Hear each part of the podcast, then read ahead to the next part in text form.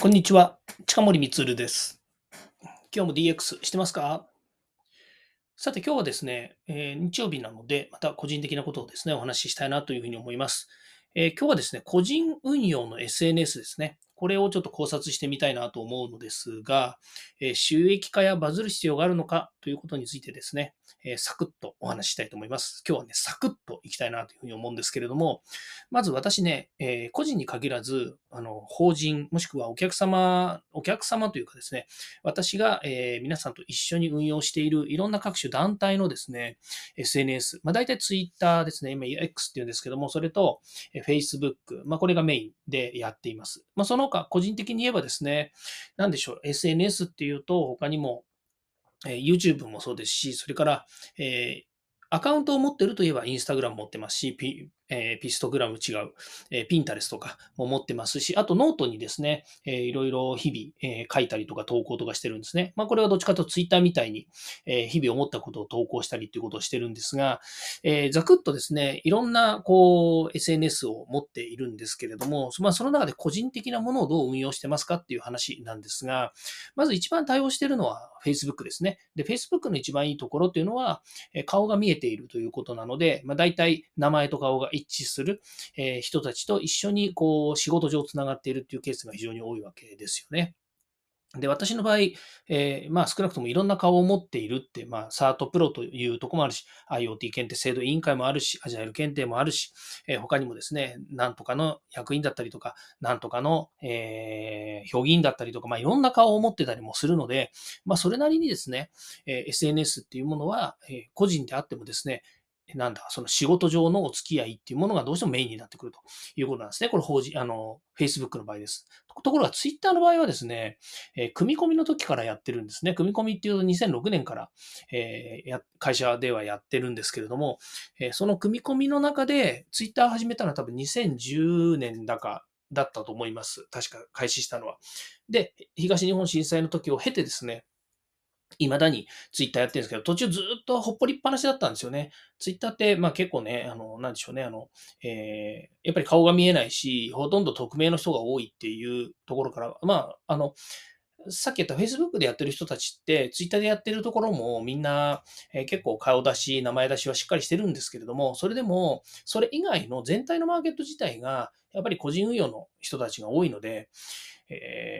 ぱり本名だったり、それから顔出ししてないんですよね。だから、えそういう意味での、やっぱりこう仕事上の付き合いっていうので考えると、Facebook がどうしても一番だったっていうのがこれまでなんですよね。ところが、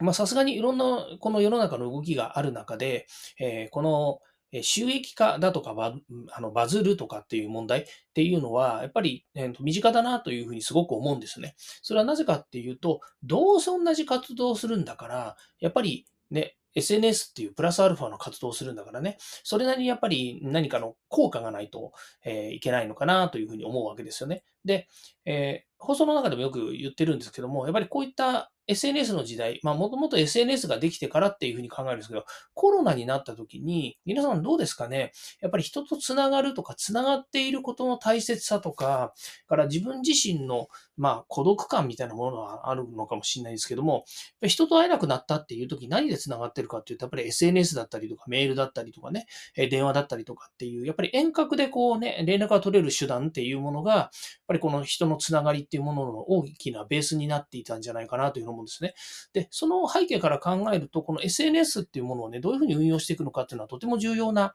えー、まあ、位置づけになるわけなんですけどもね。その、さっきも言ったんですけど、でもせっかくやってんだから効果がやっぱりあった方がいいよねと。ただ友達のその繋がってる延長線上でいいじゃないかっていう人ももちろん言ってるよいるんだと思うんですけれども、だけどせっかくね、これやってんだからなんかね、プラスアルファ収益になったらいいんじゃないのっていうふうに思うわけなんですよ。でね、あの私もあの、マーケットのね、マーケットのっていうか、その、えー、SNS をね、やってる人たちたくさんいるので、周りに聞くと、収益化できてる方っていうのはやっぱほとんどいないんですよね。で、まあ、例えば、YouTube でね、収益化できてる人たちって考えると、例えば、ヒカキンさんとかね、それから、えー、なんだ、その、えー、まあ、YouTube で頑張っていらっしゃる人いるじゃないですか。それは別に、ね、プロだからとかっていう問題でもなく、有名人だからっていう問題でもなく、やっぱりその、えー、外に発信して、それがインプレッションが稼げて、そこから収益化になったりとか、広告収入になったりとかっていうのをね、考えると、やっぱりそういうふうに、えー、なっていった方がいいんじゃないのかなっていうふうに思うわけですね。で、それはま収益化の一つと、あとはバズるっていう話ですよね。えー、例えば、個人でね、いろいろせっせと活動していた、個人的にね、例えば活動していて、なんだ、その、えうんと、ベッドの下でね、歌を歌ってた、もしくは、えっ、と、ん？洋服ダンスの中で歌を歌ってたら、なぜかいつの間にかね、あの、一大、えー、ムーブメントになっちゃった人がいると。で、よく聞いたら、あの、そういったね、まあ、バズってることもなかなか、なんかありましたよ、みたいなね。で、日本だけじゃなくて海外でもバズりましたみたいなものとかね。あの、なんピコ太郎の PPAP なんかもそうですよね。あの、海外で取り上げられて、で、バズって、で、まあ、え、すごく有名になって、世界的にね、こう、著名になったみたいなこともあるわけじゃないですか。で、えー、こういうのを見る限りですね、やっぱりその、本人が意図するか意図しないかは別のしても、そういうことがね、起こり得るマーケットだし、起こり得るツールなんですよね。この SNS っていうもの自体が。で、えー、私はその、ね、こうやって音声好きだから音声やってますから、で、これ音声だって SNS の一種だっちゃ一種なわけですよね。まあ一方通行もかもしれないですけれども、皆さんに発信し、そこからその、例えば Twitter とかね、まあ X か、X とか Facebook とかでシェアをしてるっていうことで言えば、そこで何らかのね、えー収益化の要素だったり、バズりの要素っていうのは出てくるわけじゃないですか。で、それをやることによって、少しでも、まあ自分がね、これを、せっかくやってるんだから何かの対価があるといいよねっていうところで、その収益化っていうのを考えるということなんですね。これ会社の仕事で考えると、もう完全にオウンドメディアだし、売名行為でやってるっていうふうに、あの、私は言っているので、私自身がこの、ね、X とか Facebook で、えー、なんだろうね、小遣い稼ぎをするって言ったらちょっとね、言い方悪いかもしれないですけども、収益化っていうことについては一切考えてないので、収益化する、なんだろうな、仕組みには載せてないんですよね。例えば課金コンテンツにするとか、から、まあ、月額課金とかね、サブスクにするとか、まあそういったものは一切やらずに、もう完全に無料というかね、聞きたい人は聞いてください。で、読みたい人は読んでください。えー、あと、SNS は自分勝手に発信してるので、えー、自分勝手なものだけど見てくださいみたいな形になってるわけですね。まあ、そう考えると、なんかポリシーがあったりとかね、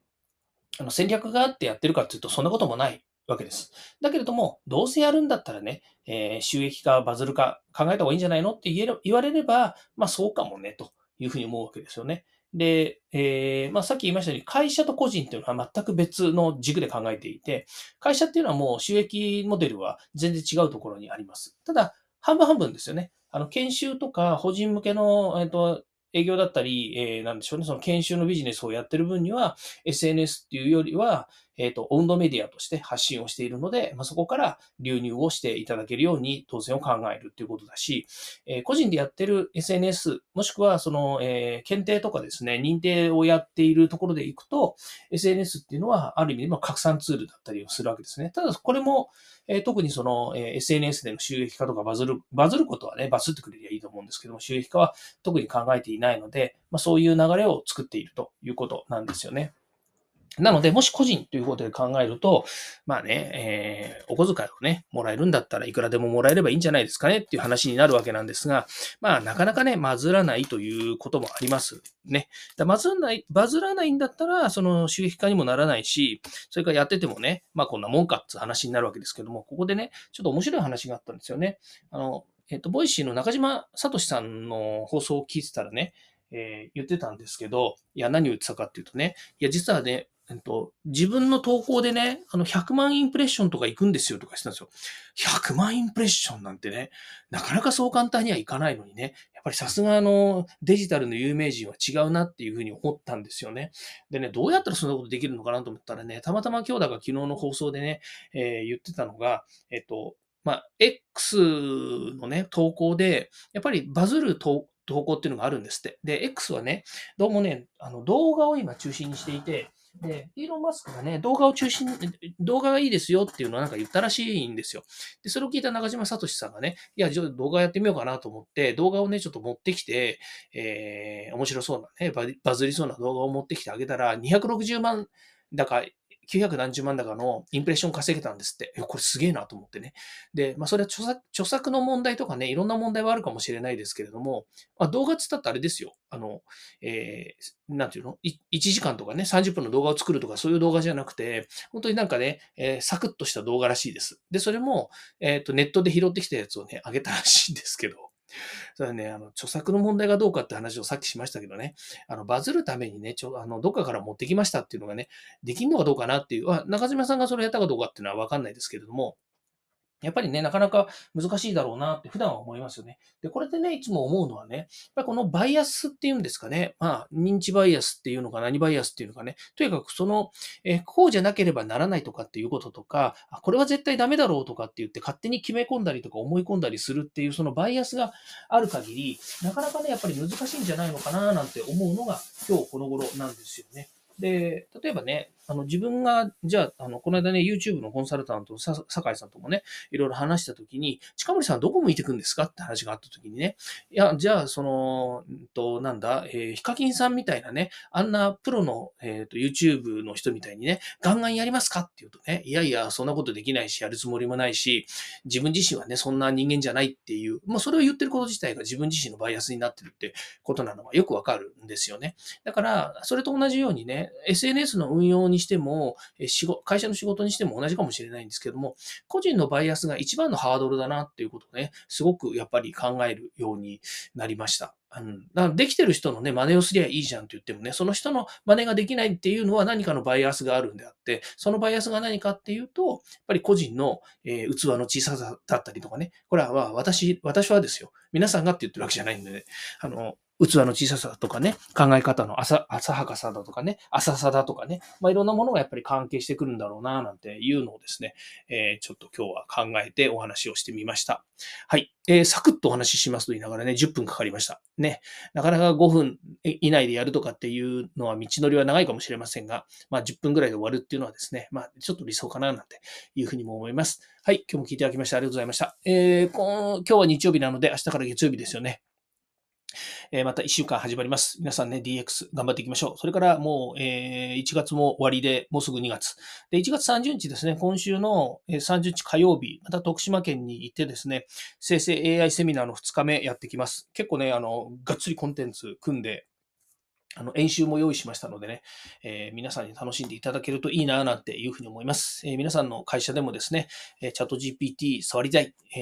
演習やってみたいとかっていう方がいればですね、ぜひご連絡ください。私、え直接皆さんとお話しして、え実施したいと思いますので、よろしくお願いいたします。はい。ということで、今日はこれで終わりたいと思います。今日も聞いてあげましてありがとうございました。また明日もこの声でお会いしましょう。ではまた。